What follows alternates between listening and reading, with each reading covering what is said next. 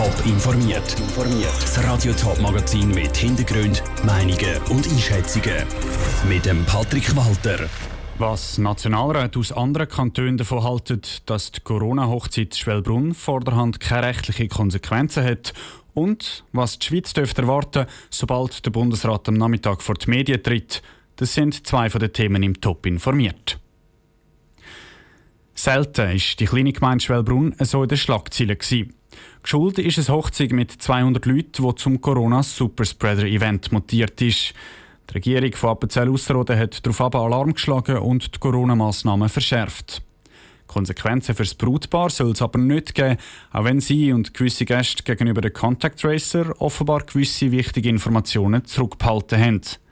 Wie viel Verständnis regionale Nationalräte dafür haben, im Beitrag von Stefanie Brändli. Mindestens 18 Coronavirus-Fälle hat 1400 Seelendorf Schwellbrunn. Das dank einer Hochzeit mit 200 Leuten. Dort sind Corona-Massnahmen nicht eingehalten worden und Gäste sollen trotz Symptomen mitgefastet haben. Die Ausserrhoder Regierung war stinkhässig und hat Moralkühle geschwungen.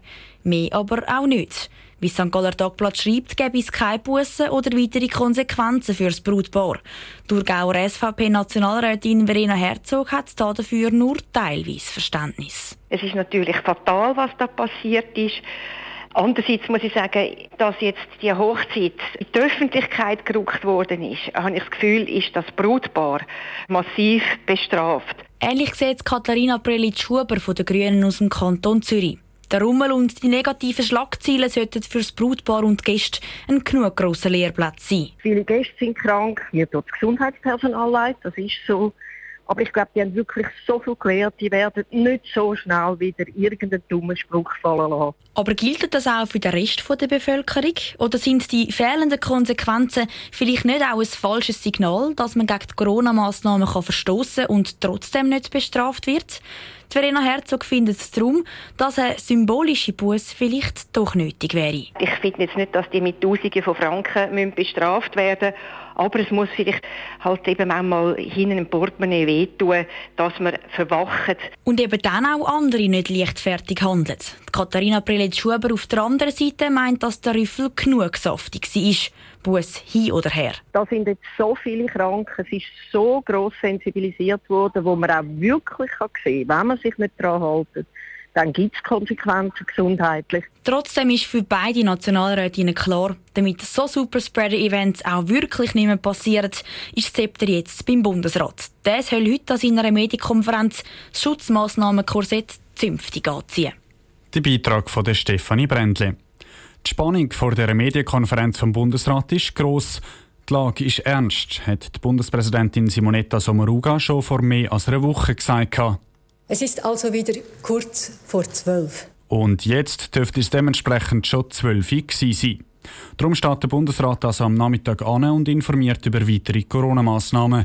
Die sollen für die ganze Schweiz gelten und ein bisschen den kantonalen Flickenteppich ablösen, was es in den letzten Wochen nicht gegeben hat.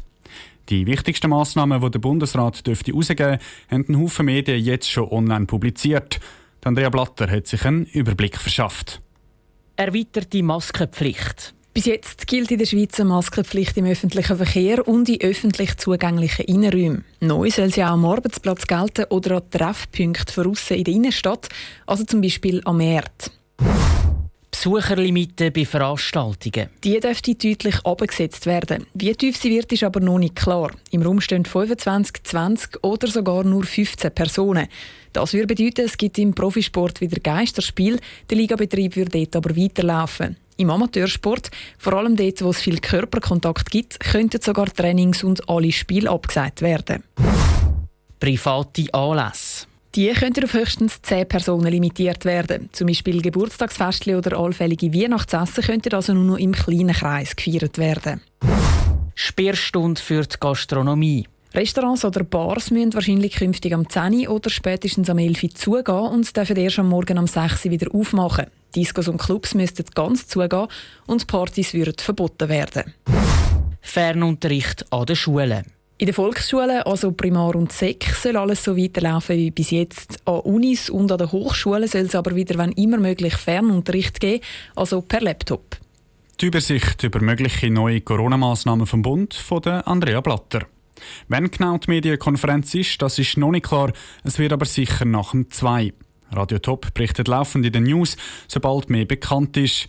Eine Übersicht über die Massnahmen, die diskutiert werden, gibt es auf toponline.ch. Das Budget 2021 von der Stadt St. Gallen hat schon vor ein paar Wochen dafür gesorgt, dass der Stadtrat ein Sparpaket geschnürt hat. Die Angestellten von der Stadt St. Gallen müssen nächstes Jahr auf einen Bonus verzichten.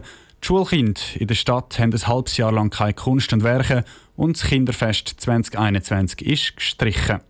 Aber die Massnahmen langen bei weitem nicht, um das Budget von der Stadt St. Gallen ins Gleichgewicht zu bringen. In der Kasse von der Stadt klafft ein Loch von 30 Millionen Franken.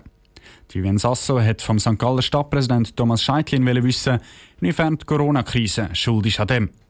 Corona hat einen bedeutenden Effekt, vor allem der Effekt auf der Ertragsseite. Wir müssen ja davon ausgehen, dass vor allem bei der Unternehmensbesteuerung äh, viele Unternehmen nicht mehr die Gewinn machen, wie sie in den Vorjahren sind. Und diese Spuren die äh, werden jetzt natürlich sichtbar im Budget. Äh, das ist sicher einer der, sehr wesentlichen Teile, wo auch der Stadthaushalt so dreht in ein Minus. Dazu kommt, dass einfach die Schere immer größer wird zwischen Aufwand und Ertrag. Wie kämpft sich die Stadt aus dem aus? Muss die Bevölkerung damit rechnen, dass die Steuern wieder raufgehen? Der Stadtrat hat äh, bewusst gesagt, er will keine Steuererhöhungen. Weil Stadt St. Gallen ist ja nicht bekannt als eine sehr steuergünstige Gemeinde auf der einen Seite und auf der anderen Seite äh, haben wir auch bewusst nicht wollen, äh, Menschen jetzt belasten in einer Zeit, wo sie es auch nicht einfach haben, dass man jetzt noch aufgeht mit den Steuern, da hat man sehr bewusst nicht wollen. Sondern wir haben gesagt, wir machen unsere Hausaufgaben, wir haben äh, verschiedene Maßnahmen ins Budget eingestellt und gehen davon aus, dass das jetzt einmal für das Budget eine gute Ausgangslage ist und nachher bei dem kommenden Budget dann wieder noch mehr wird greifen. Für Sie als Stadtpräsident ist jetzt das letzte Budget, das Sie haben präsentieren Auf welche konkreten Ziele arbeitet denn der Stadtrat jetzt an? Der Stadtrat hat äh, natürlich die Aufgabe und ist jetzt dran, dass man in der Finanzpolitik äh, längerfristig wieder zu, einem ausgeglichenen, zu einer ausgeglichenen Rechnung kommen. Äh, wir werden uns nicht über lange Jahre können ein Defizit von 30 Millionen äh, leisten. Unser Eigenkapital ist zwar noch intakt, aber wenn wir über ein paar Jahre so ein hohes Defizit hätten, dann hätten wir kein Eigenkapital mehr. Also ist es eine wichtige Aufgabe vom Stadtrat jetzt dann in der Finanzpolitik die entsprechenden Sparmaßnahmen respektive Programme umzusetzen. Der St. Galler Stadtpräsident Thomas Scheitlin im Interview mit der Vivienne Sasso.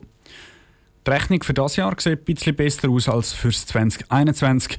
Das Jahr sollte die Stadt St. Gallen mehr oder weniger mit einem roten oder schwarzen Null abschliessen. Top informiert, auch als Podcast. Mehr Informationen gibt es auf toponline.ch.